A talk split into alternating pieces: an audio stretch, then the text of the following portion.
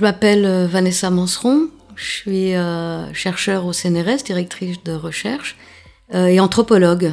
Donc on appelle ça aussi ethnologue. Et je travaille au CNRS depuis maintenant plus d'une quinzaine d'années. Et dans ce cadre, je mène des études sur la vie en société, mais en contexte européen. Eh bien, bonjour Vanessa. Et bonjour tout le monde.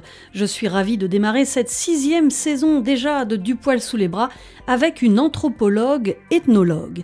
Et avec elle, nous allons parler des naturalistes de la campagne anglaise du Somerset.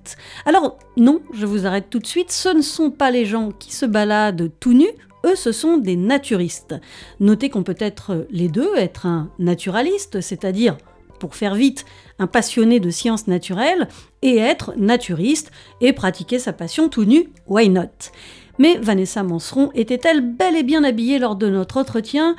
Oui, je ne sais pas pourquoi je vous précise cela. Bref, elle est ethnologue et les gens comme elle sont...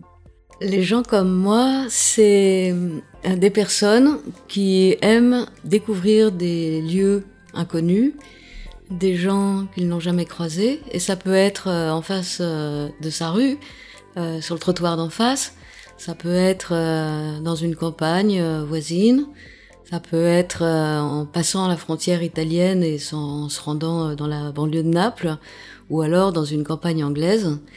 Et de s'y installer pour s'immerger dans un monde qui nous paraît familier, mais qu'on a envie de connaître plus en profondeur pour s'en étonner. Et me décrirait comme ça. L'étonnement est au cœur du métier de Vanessa Manseron. S'étonner, c'est ressentir le monde, l'éprouver. C'est justement en ces termes qu'elle parle des naturalistes qu'elle a longuement observés. Être un ou une naturaliste, c'est avoir une manière particulière de ressentir le monde et de l'aimer. Dans Les Veilleurs du Vivant, paru aux éditions La Découverte en 2022, Vanessa Manseron raconte qui sont celles et ceux qu'elle appelle les observateurs, non pas du vivant, mais des vivants. Certains vont documenter la présence du traqué de Hume, un mignonnet petit passereau. D'autres vont s'intéresser à la brunelle lassignée, toutes et tous forment ce groupe méconnu des naturalistes amateurs qui, même s'ils ne sont pas professionnels, sont des pros de la nature et de l'histoire naturelle. Alors pour cette 51e émission de Du poil sous les bras, j'ai eu envie d'un peu de douceur dans ce monde de brut, envie de découvrir ce que les naturalistes apportent au monde, comment leur sensibilité et cette expérience relationnelle à la campagne, faite de lenteur et de douceur, peut nous interroger sur nos modes de vie et peut-être même nous faire du bien. Alors si comme moi vous n'avez jamais appris à lire la nature et à l'entendre, cette émission vous donnera peut-être l'envie de pratiquer cet art. En tout cas, cette émission est une invitation à repenser notre rapport aux autres vivants pour mieux prendre conscience de notre appartenance à tout ce qu'on appelle nature. Du poil sous les bras, c'est parti. La petite blanc dans du poil sous les bras. Alors, avant de faire un tour avec les naturalistes du Somerset, faisons le point sur ce qu'est une ethnologue. C'est vrai que c'est un métier qui est assez peu connu et d'ailleurs quand je dis je suis ethnologue, les gens me disent euh, ah tu travailles dans le vin? et on est 200 euh, professionnels euh, en France, donc on est une toute petite communauté de recherche par rapport à la sociologie, par exemple, à d'autres disciplines. Et c'est une, euh, une, discipline qui naît, euh, disons, à la fin du 19e, euh, fait partie des, sciences de l'homme, c'est-à-dire de l'étude de la vie en société. Mais elle a surtout euh, comme particularité, par rapport à la sociologie, par exemple, de s'être intéressée à des groupes sociaux qui vivaient dans des pays, des contrées lointaines. Et donc, c'était se confronter à une altérité culturelle, à des mondes différents, euh, qui a euh, forgé la discipline, qui a forgé aussi sa manière de connaître, qui est très spécifique, c'est-à-dire c'est vraiment s'immerger dans des lieux pendant plus d'une année et restituer une connaissance de l'intérieur très intime, des vécus, des expériences, des manières de penser, des manières de vivre, des manières de faire, des systèmes de valeurs. Donc c'est une, euh, une discipline qui ensuite évidemment s'est transformée en même temps que nos sociétés occidentale se transforme. Et aujourd'hui, on a beaucoup d'ethnologues qui travaillent aussi en contexte européen, Sachant aussi que quand on travaille par exemple au Brésil, on n'est pas euh, nécessairement amené à s'intéresser à des groupes ethniques qui vivent au fin fond de la forêt, dans la mesure où ces gens-là ont également euh, connu une mobilité, vivent dans des villes, euh, sont en prise directe avec ce qu'on a appelé la modernité. Et donc on a aujourd'hui une, ethnologie qui se renouvelle beaucoup dans la mesure où chacun dans son expérience du monde, euh, peut être en relation avec d'autres mondes. Et ça change un peu les choses, c'est-à-dire qu'on ne considère plus des petites unités culturelles euh, autonomes et euh, qui auraient vraiment une identité singulière, mais des identités qui se mélangent, qui des mondes qui sont traversés les uns par les autres, qui se côtoient. Et donc ça modifie un petit peu nos, manières de travailler.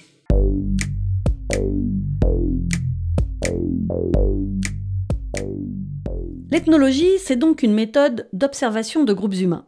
Et ici, le petit groupe auquel Vanessa Manseron s'est intéressée, ce sont les naturalistes du Somerset, un comté rural du sud-ouest de l'Angleterre. Au passage, Somerset signifie les terres peuplées l'été, car avant, les terres du Somerset n'étaient pas praticables l'hiver à cause des inondations.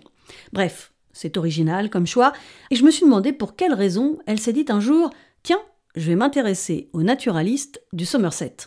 Il y a plein de motifs, peut-être des motifs de l'enfance, parce que euh, quand j'étais euh, enfant, j'étais élevée au bord d'un étang et j'y passais énormément de, temps. Donc je m'étais fait un radeau, euh, je faisais l'expérimentation avec les insectes. Parfois, je ramassais des oiseaux morts que je mettais dans des bocaux, que j'immergeais pour voir un petit peu ce qui se passait. Donc il y avait euh, euh, des moments, euh, c'était des moments pour moi de solitude paisible et, j'ai de, grands souvenirs de ça. Et quand je me suis penchée sur l'anthropologie et l'ethnologie pour avoir, j'avais le désir d'en faire un, un, métier, un désir d'écriture qui venait aussi de la littérature. J'avais des livres qui m'avaient beaucoup passionné comme L'enfant et la rivière d'Henri Bosco. Donc c'était toujours des des romans qui décrivaient très finement l'expérience sensible euh, du monde. Et je crois que ça a influencé aussi euh, les choix de euh, sujets de recherche qui ont toujours concerné le rapport au territoire. Qu'est-ce qui fait que les gens se sentent d'un lieu? Qu'est-ce qui les relie au lieu? Comment ça les constitue? Comment ça les fabrique? Et en retour, comment les lieux sont fabriqués par les gens et comment cette relation à double sens euh, se constitue. Et je crois que c'est le fait d'avoir vécu à la campagne en ayant un ancrage urbain m'a fait côtoyer aussi un monde agricole qui me paraissait euh, très lointain malgré la proximité euh, géographique et qui me fascinait. Enfin, j'ai toujours été fascinée par ces les micro différences que les gens expérimentent dans leur vie et qui pour moi sont toujours un mystère. Et donc j'ai toujours envie de comprendre euh, d'où parlent les gens. Euh, et ce lien au territoire me permet d'entrer euh, plus précisément dans des accroches sensibles, plus que dans des accroches identitaires, je dirais, dans des qu'est-ce qui, dans notre rapport à la nature, importe, qu'est-ce qui nous tient et en, quoi cette nature aussi nous fabrique enfin nous fabrique en, tant que nous sommes des êtres euh, euh, sensibles, ayant des attachements. C'est ça qui que j'ai suivi depuis toujours en fait. Et les naturalistes amateurs, évidemment, sont des gens qu'on côtoie sur les chemins, dans les campagnes. On a souvent dans nos familles euh, des naturalistes qui s'intéressent à des insectes, qui passent des heures devant des, des mares et dont on comprend pas bien ce qu'ils font et qui nous paraissent toujours un peu étranges. Et en même temps, euh, qui est allé vraiment regarder de près euh, ce qu'ils font? Quels sont les ressorts de cette passion pour l'observation de la nature? Et qu'est-ce que ça recèle comme euh, étonnement, comme source d'étonnement? Et donc s'étonner de figures familières. Et quand on, passe du temps avec eux, euh, il s'agit vraiment de comprendre qu'est-ce qui tient les gens à ce point pour qu'ils passent des heures à regarder des œufs de des œufs d'insectes euh, immergés dans l'eau. Ce qui, quand on y réfléchit bien, assez étrange.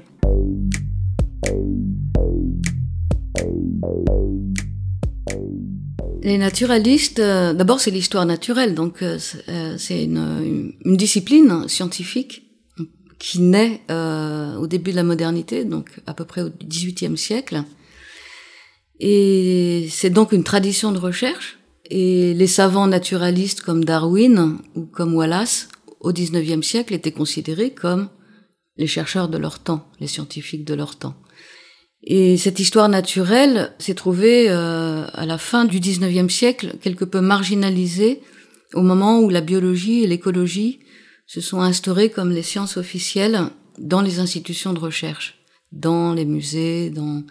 Et l'histoire naturelle, à ce moment-là, passe dans ce qu'on a appelé l'amateurisme, c'est-à-dire que ils ne sont pas des professionnels reconnus comme scientifiques, et à partir de ce moment-là, ils basculent dans ce qu'on a appelé euh, le hobby, le, le, dilettantisme, quand on veut vraiment en parler dans des termes euh, un peu dépréciatifs. Et moi, ce qui m'a ce qui m'a importé dans ce travail euh, sur les naturalistes amateurs, donc dans ce livre Les Veilleurs du Vivant, c'est de, de les considérer comme des scientifiques. Par-delà ces catégorisations sociales et historiques, qui sont datées historiquement puisque quand ils observent la nature, ils produisent des connaissances qui sont extrêmement précieuses et qui sont des connaissances euh, qui ne sont plus enseignées dans les universités. Donc ce sont des connaissances de terrain qui ont un grand intérêt scientifique, quand bien même euh, sur le plan euh, de la reconnaissance sociale, on peut dire qu'aujourd'hui ils sont considérés soit comme des érudits poussiéreux, soit comme des drôles un peu obsessionnels, soit comme des, euh, des scientifiques du dimanche. Voilà.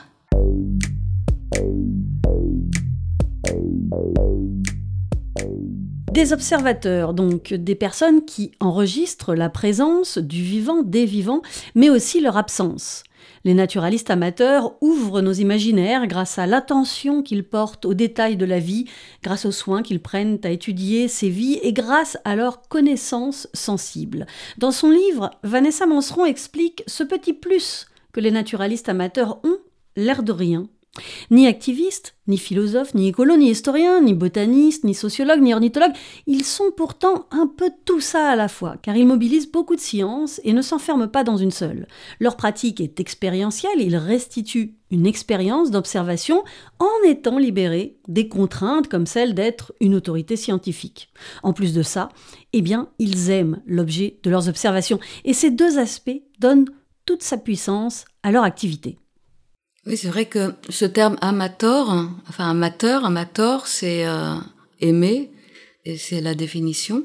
Et il y a un naturaliste euh, anglais qui m'a dit un jour la différence entre moi et, un scientifique, je ne me considère pas comme un scientifique, c'est que moi je veux connaître parce que j'aime, alors que des scientifiques peuvent euh, tenter de connaître sans être amenés à, à aimer. Et donc c'est ce double mouvement qui pour lui euh, distingue les deux types d'activités. Et j'ai trouvé ça assez joli dans la mesure où cette histoire naturelle, elle permet effectivement de s'émanciper d'une forme d'objectivité scientifique un peu sèche, qu'on pourrait considérer comme sans intelligence, parce qu'elle, sur le plan théorique, elle fonde sa scientificité ou son sérieux sa validité, sa légitimité sur le fait qu'il n'y aurait pas d'interférence entre le sujet observant et la chose qu'il observe. C'est-à-dire, il y a un monde en dehors de soi, il existe au préalable, et c'est aux scientifiques, avec euh, des outils extrêmement euh, et une méthodologie extrêmement fiable, euh, peut déterminer des lois de fonctionnement de ces choses qu'il observe à l'extérieur de lui. Et les naturalistes amateurs et l'histoire naturelle, même depuis ses débuts, est une euh, discipline scientifique qui implique beaucoup euh, les affects, les émotions esthétiques, les sentiments, et c'est pas considéré comme contraire ou contradictoire avec le fait de connaître euh, objectivement. Donc c'est une autre proposition de l'objectivité scientifique dont on a le plus grand besoin parce qu'elle nous émancipe euh, des cadres trop rigides, puisque quand on est scientifique soi-même et qu'on n'est pas nécessairement d'ailleurs scientifique de terrain comme les naturalistes amateurs ou comme les anthropologues, et qu'on est des scientifiques qui travaillons dans nos laboratoires euh, sur des objets euh, où par l'expérimentation, par la répétition, on arrive au vrai. Ben, des gens comme Bruno Latour, qui est un sociologue des sciences, a très bien montré que même les scientifiques euh, dits les plus durs ne sont pas exempts d'une sociologie, de rapports de force, de croyances, qui les font, qui leur permettent de regarder leurs objets d'une manière ou d'une autre, et qui donc n'est pas sous influence en fait sur les connaissances qu'on produit. Il n'y a pas un monde qui euh, d'emblée serait, serait juste à découvrir. Il est forcément construit ce monde par le regard porté, par euh, les outils qu'on utilise, par les médiations, et donc euh, il n'y a pas de science qui ne soit pas aussi un construit social. Et je dirais que de ce point de vue-là, les, naturalistes amateurs sont intéressants parce qu'ils sont des, représentants euh, de quelque chose qui vient un peu mettre du poil à gratter dans ce qu'on a appelé la vraie science. Et la définition qu'on en a donnée jusqu'à maintenant.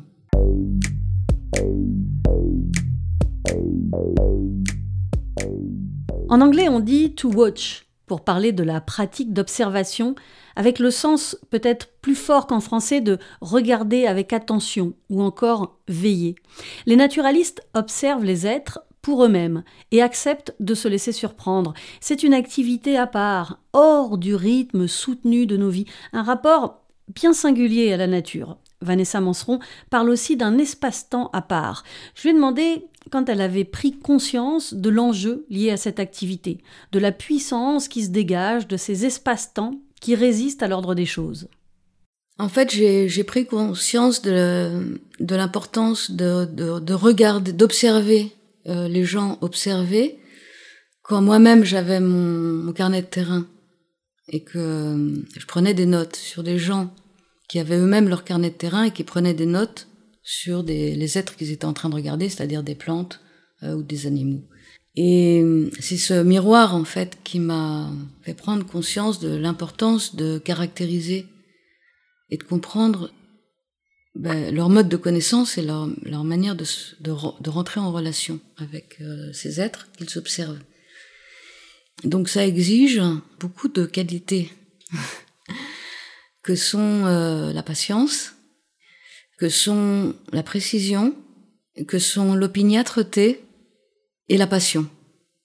Et donc, euh, toutes ces choses-là passent par un, quelque chose de, qui est tout à fait central dans leur manière de connaître, qui est la nomination, apprendre à nommer. Ça peut paraître de l'extérieur quelque chose d'un peu euh, étrange, c'est-à-dire que ben, les classifications, euh, elles existent depuis 200 ans, donc les êtres à nommer sont déjà nommés. Donc il n'y a pas de découverte de ce point de vue-là. Mais apprendre à nommer, en fait, c'est ce qui donne euh, la couleur de cette euh, connaissance, qui donne toute sa couleur, toute sa texture. Donc la nomination, c'est un processus très compliqué. Quand on est devant des êtres euh, dont on ne connaît pas l'identité, ils sont, on ne les voit pas. Ils n'apparaissent pas dans le paysage. Quand on prononce le mot arbre, et qu'on n'a pas saisi que c'était soit un chêne, soit euh, euh, autre chose, tout d'un coup, quand on, dit chêne, il y a une singularité qui surgit au milieu de cette masse verte. Et tout d'un coup, ça fait exister un être. Donc le nommer, c'est vraiment le faire passer de l'invisible, de l'indécelé à une existence. Et euh, ça m'a toujours fait penser à ce que racontait euh, Jean-Paul Sartre dans La nausée. Il y a euh, Roquentin qui s'assoit euh, dans un jardin et il observe une racine, une racine d'arbre, et il est, saisi de, il est sidéré, il est saisi de vertige, parce que tout d'un coup il a oublié ce qu'était une racine, il se rend compte qu'il ne savait pas ce qu'était une racine, et il commence à se perdre dans la forme de ses poils, de ses formes, de ses couleurs, de ses textures, et Sartre décrit ça comme un vertige existentiel, mais aussi un vertige écologique, c'est-à-dire tout d'un coup on voit apparaître un être et les mots qu'on a mis euh, sur lui ont perdu euh, le sens et qu'il faut vraiment parvenir à, savoir qu'est-ce que c'est que cette chose. Et donc cet être euh, qu'il faut connaître en le nommant, ça passe par un apprentissage très très long de micro-détails. C'est-à-dire, c'est vraiment apprendre à regarder, à toucher pour les plantes, à sentir aussi pour les plantes, mais surtout à regarder des micro-détails. Et dans la botanique, c'est extraordinaire. La, la, texture d'une feuille, la forme de ses nervures, un tas d'éléments très complexes permettent de singulariser un être. Et c'est ces assemblages de détails qui, euh, tout d'un coup, donnent, euh, font surgir des, des identités euh, individuelles. La petite blanc dans du poil sous les bras. Dans son livre, Vanessa Manseron cite Anne Simon, une chercheuse du CNRS, qui dit À nouveau mot, nouveau monde. J'ai trouvé ça beau. Dans le livre encore, il est écrit Nommer est un horizon plutôt qu'une clôture. Et c'est même un horizon politique. Les naturalistes, en nommant, visibilisent ce qu'on ne saurait bien voir, et ils visibilisent aussi la disparition des espèces. Ils nous font prendre conscience de l'érosion de la biodiversité. Et cela fait de cette activité une activité émancipatrice pour les naturalistes, bien sûr, mais aussi pour le reste du monde. C'est-à-dire qu'effectivement, une fois qu'on a nommé que cet être euh, existe, il importe, il, euh, il compte pour nous. Et euh, les naturalistes se relient pour la vie et depuis l'enfance à certaines catégories d'êtres. Et je crois que, par exemple, en Europe, il n'y a pas d'équivalent d'une relation aussi intense et aussi constitutive de soi-même avec d'autres existants que les naturalistes amateurs. Donc ça établit des ce que j'ai appelé des appariements, enfin des, espèces de, de compagnonnage euh, qui durent toute la vie, euh, qui créent des attachements extrêmement forts avec ces êtres. Et le fait de les rendre visibles à autrui, euh, c'est ce qu'ils font au travers des inventaires. Euh, et aujourd'hui, ils participent énormément à la connaissance de l'état du monde du vivant, c'est-à-dire de la biodiversité euh, sans eux, on ne saurait pas que la sixième extinction existe. Donc, ils, ont, ils sont particulièrement invisibilisés dans cette euh, connaissance parce que ce sont leurs yeux, leurs mains, leur, euh, le, fait de noter la présence de ces êtres et de transmettre ces informations et de les faire circuler entre eux à l'échelle des collectifs, mais aussi dans les laboratoires de recherche que l'on sait aujourd'hui que les espèces, euh, certaines vont mal, euh, certaines se déplacent. Et donc c'est cette mise en visibilité aussi d'un danger, d'une d'une érosion euh, dramatique de l'état du vivant dont ils témoignent. Et c'est pour ça que j'ai considéré, je les ai considérés aussi comme des citoyens engagés non pas comme des activistes euh, qui parlent au nom des plantes ou des animaux, mais qui, par leur euh, connaissance, euh, font savoir au monde qu'on a un problème très grave et qu'il faut politiser cette attention au vivant en apprenant à le nommer, en apprenant à, à, inventorier et à le faire connaître au reste du monde.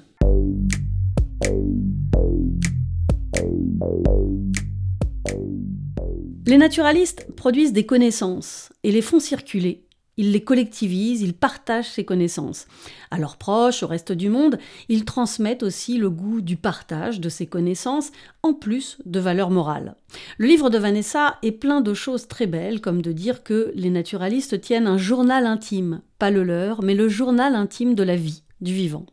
Parler des naturalistes, c'est forcément parler de la beauté du vivant et du drame d'une vie qui se prive de la beauté.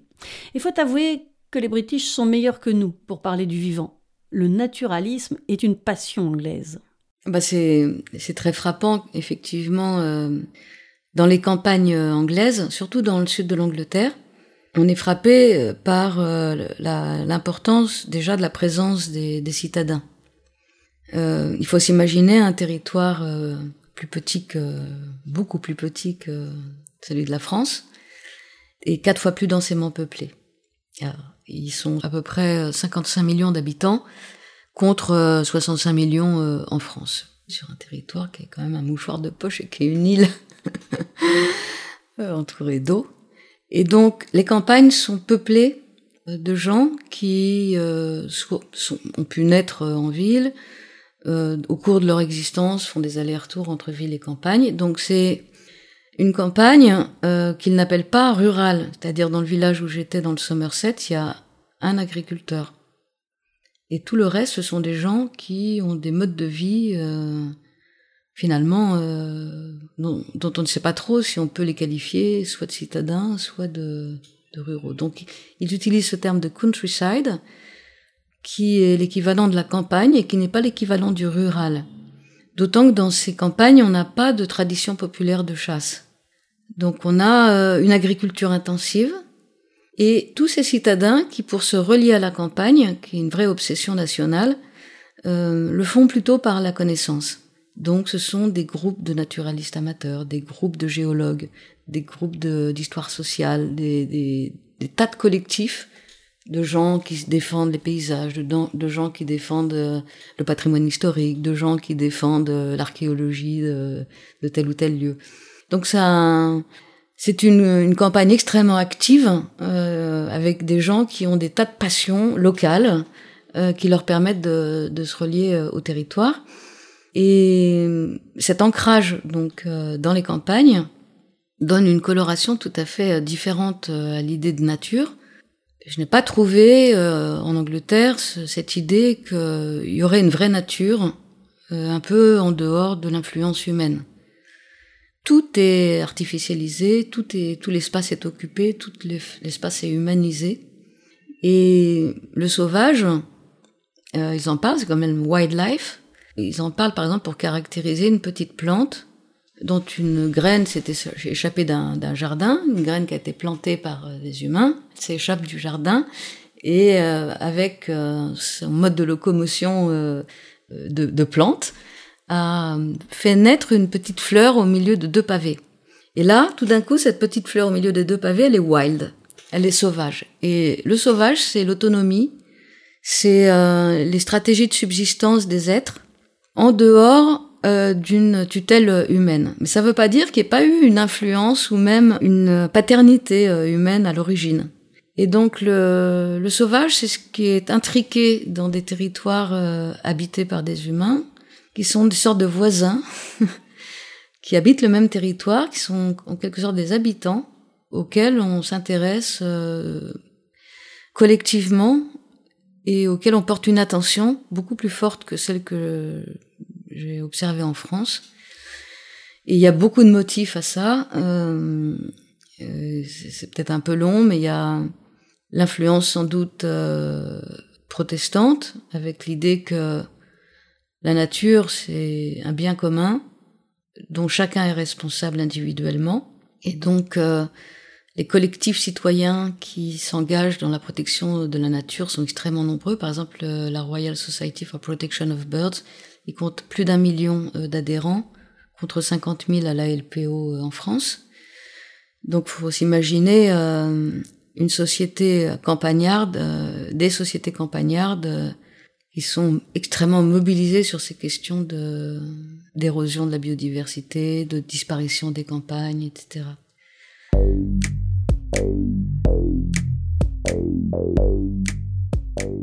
Les Anglais ont une meilleure définition de la vie sauvage que nous. Wild, sauvage en anglais, n'est pas savage, qui est aussi traduit par sauvage en français.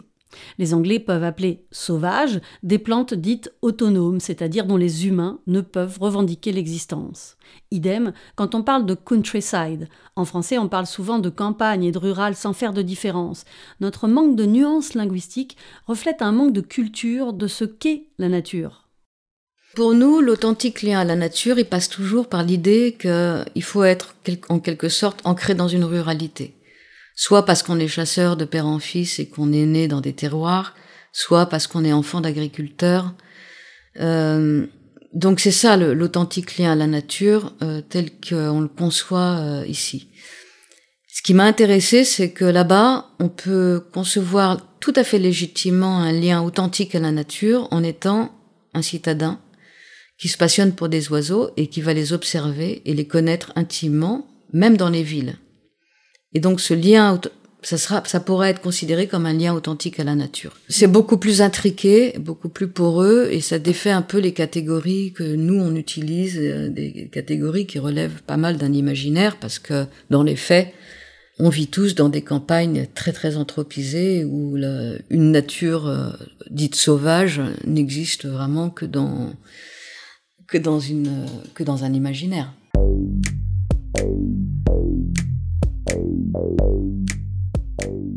En Angleterre, il y a une conscience plus forte que chez nous que le devenir de la nature appartient à tout le monde et que c'est donc à tout le monde de s'en occuper. Il y a une culture des trusts, des conservatoires d'espaces naturels, des associations environnementales et autres collectifs ou groupes comme la Royal Society for the Protection of Birds dont parlait Vanessa Manseron. Fondée en 1889, c'est une des plus importantes et des plus anciennes ONG de protection de la nature en Europe.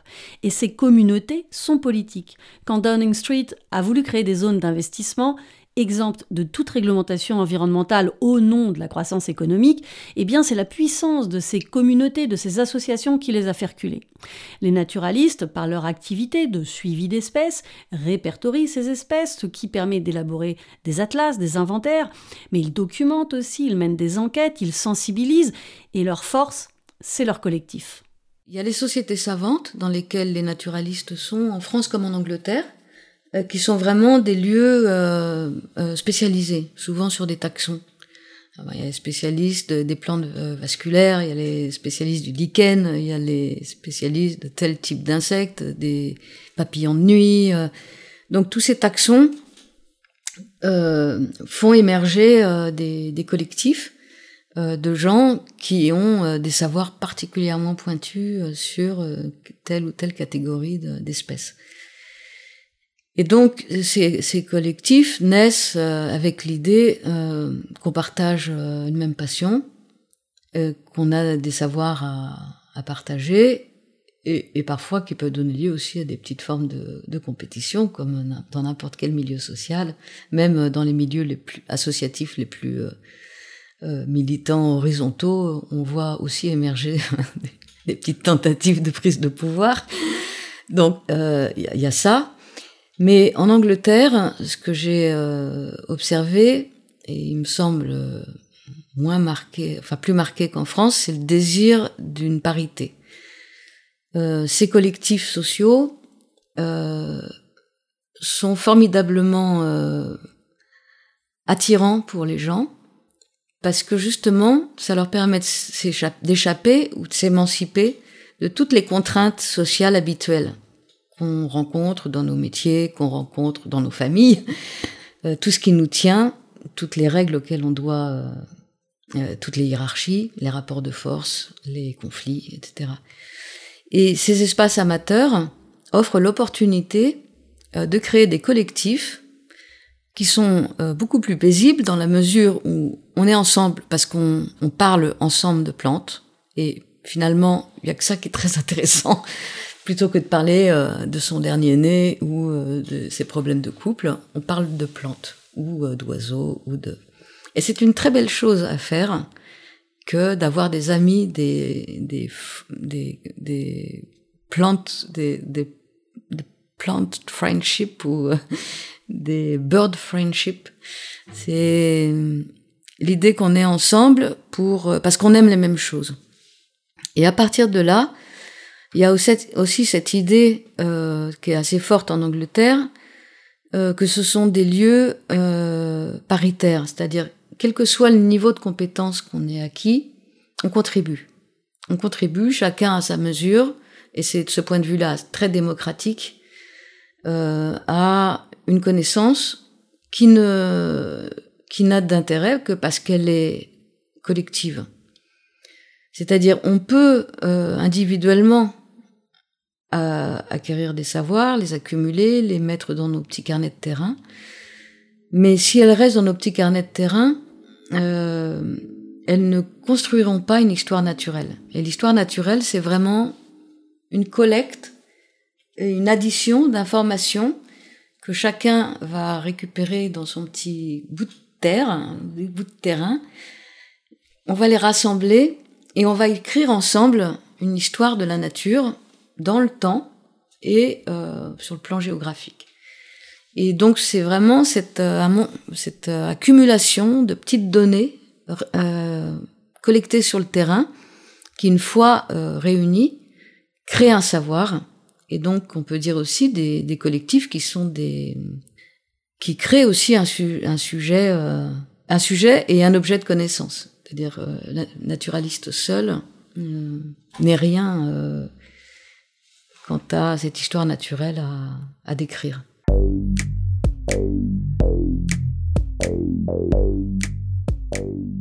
Les naturalistes savent ne jamais tout savoir.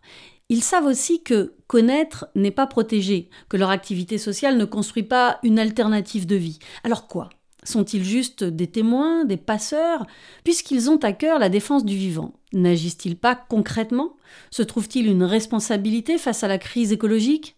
Si l'on considère que la crise écologique est en partie une crise de la sensibilité, alors les naturalistes ont un immense rôle à jouer. Leurs savoirs ont un impact, d'abord parce qu'ils nous sensibilisent, grâce à eux, l'insignifiant se fait remarquable, ils donnent de la valeur à la fragilité, comme l'écrit Vanessa Manseron. Et pour nous donner conscience de notre responsabilité, il s'engage de plus en plus. C'est vrai que ces savoirs naturalistes ont été cantonnés très longtemps dans les sociétés savantes.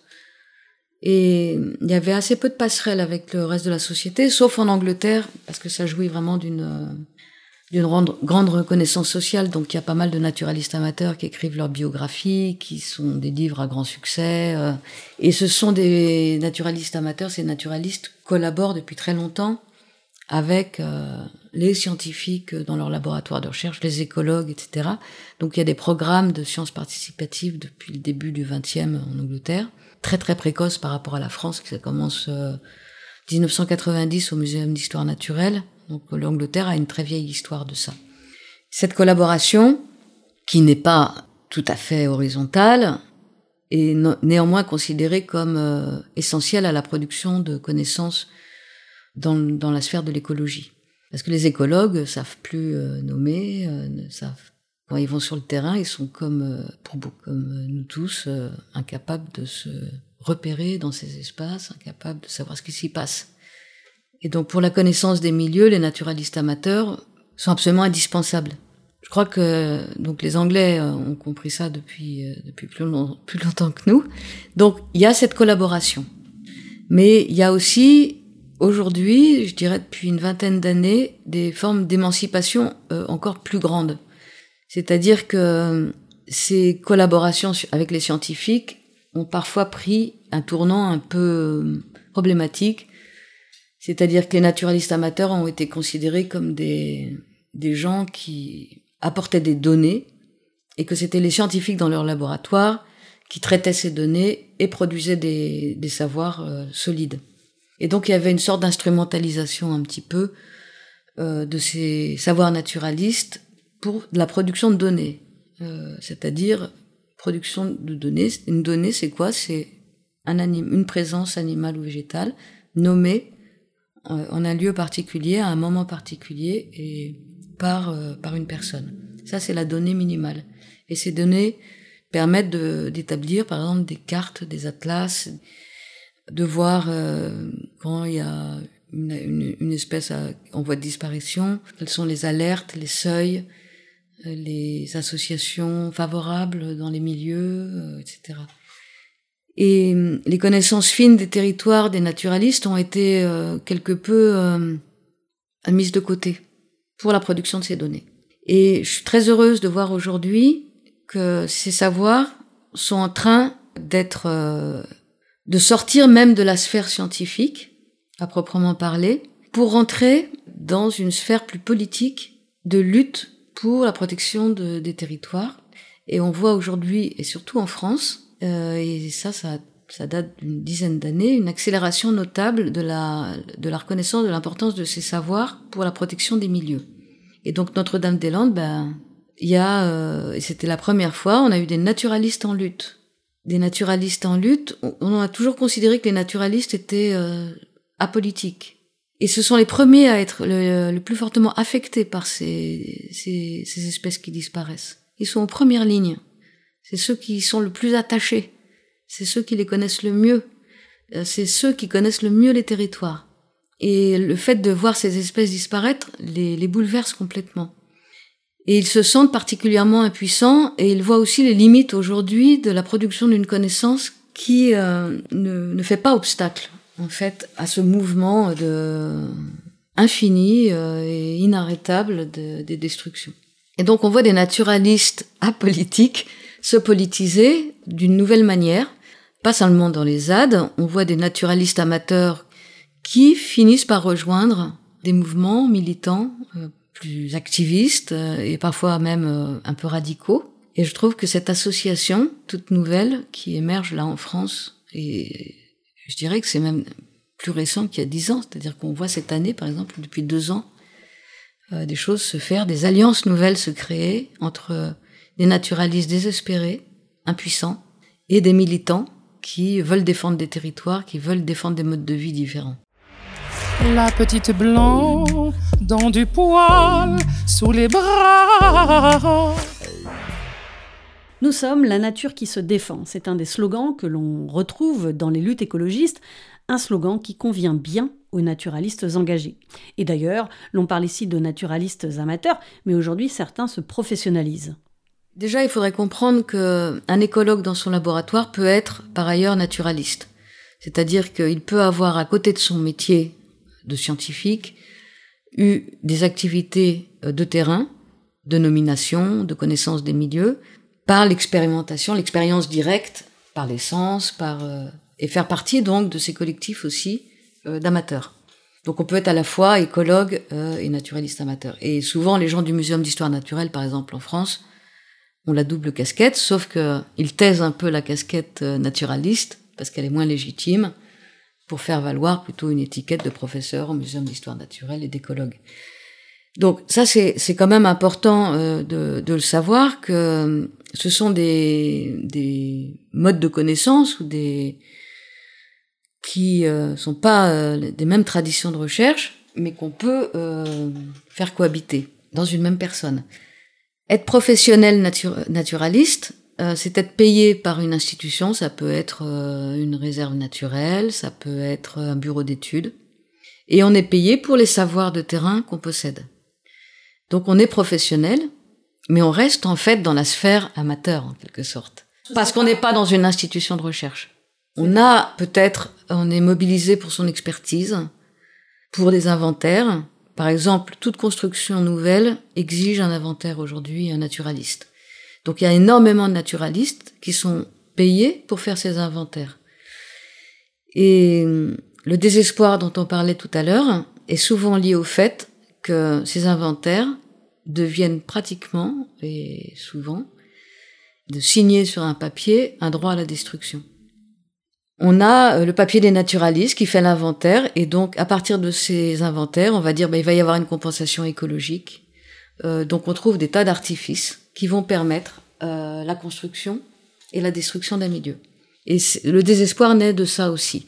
Donc il y a pas mal de naturalistes professionnels qui quittent ces bureaux d'études pour rejoindre de nouveau des amateurs et parfois aussi des formes de militance plus, plus classiques.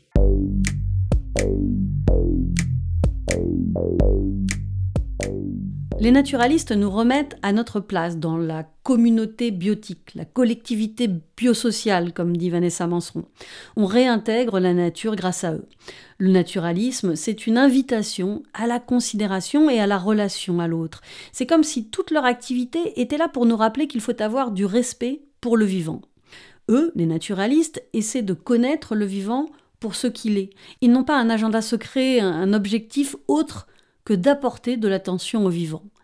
Et si en ouvrant le livre de Vanessa Manseron, je me suis demandé bah, à quoi ça sert tout ça? Eh bien, en lisant, j'ai compris, je crois, l'importance de leur activité pour nous reconnecter au vivant. En tout cas, le livre répond clairement à cette question plutôt mal posée.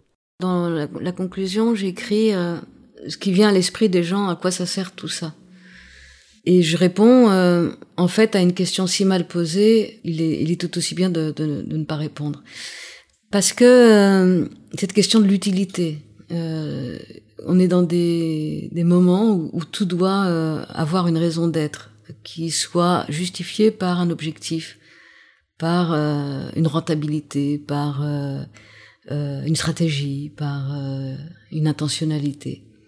Et ce qui est beau dans cette observation naturaliste, c'est qu'on est dans des temps suspendus, des moments de suspension tout à fait merveilleux, c'est-à-dire que les gens euh, parlent d'un émerveillement. Et c'est ce que j'ai essayé de décrire, c'est comment, comment on s'émerveille. Et cette beauté, euh, cette simplicité, cette humilité aussi, ce sont des petits moments fugaces, très fragiles, difficiles à percevoir de l'extérieur quand on n'a pas expérimenté soi-même ce type de, de connaissances, qui, qui, qui va vraiment plonger dans, dans l'infime, peut-être un peu comme un artiste devant sa peinture qui euh, met une petite touche, qui, qui va dans cette euh, petite construction euh, de couleurs, s'engager, engager son corps, ses affects, et y voir des choses que personne d'autre finalement ne pourra véritablement éprouver, ou autrement. Et donc c'est cette immersion que permettent les savoirs naturalistes qui créent des bulles de beauté. Et ces bulles de beauté, euh, nous rappelle que c'est bien de prendre le temps, euh, que c'est bien de ne pas avoir toujours euh, des objectifs à réaliser, et que c'est même absolument vital pour pouvoir vivre, continuer de vivre ensemble et d'y trouver un sens, et vivre ensemble donc entre humains, mais aussi donc avec d'autres êtres. Parler de communauté est peut-être un peu fort, mais ces compagnonnages euh, d'une vie et aussi de collectifs euh, qui ensemble vont compagnonner avec d'autres êtres créent des, euh, des, formes sociales tout à fait originales qui détonnent un peu avec ce qu'on décrit de nos sociétés modernes. Et elles offrent pour moi une sorte d'antidote, de ralentissement, de considération, de respect et de considération pour ces vivants qui comptent pour ce qu'ils sont. C'est-à-dire qu'on n'attend rien d'eux. Et c'est ça qui est très beau dans les savoirs naturalistes, c'est-à-dire qu'il n'y a pas d'appropriation, à part euh, peut-être symbolique en nommant. Il n'y a pas de désir de faire sien. Ça ne passe pas par la propriété. Et ça ne passe pas non plus nécessairement par ce qu'on pourrait qualifier d'interaction comme avec des animaux de compagnie, où là il y a vraiment des sentiments d'échange d'affect, etc. Là, c'est une sorte de compagnonnage à distance. Ce sont des êtres qu'on côtoie, avec lesquels on a une relation très intense, mais sur lesquels on ne projette pas d'affect et dont on n'attend rien en retour. Et c'est ça qui est tout à fait euh, étonnant dans cette relation. C'est que quand on observe un oiseau et qu'on s'émerveille de lui euh, et qu'on le voit s'enfuir au loin, on n'attend rien de lui d'autre que ce moment de beauté euh, suspendu. Et c'est assez unique euh, d'avoir euh, su établir une telle puissance relationnelle sans, sans qu'il y ait d'autres bénéfices que l'émerveillement que procure cette, euh, ce lien.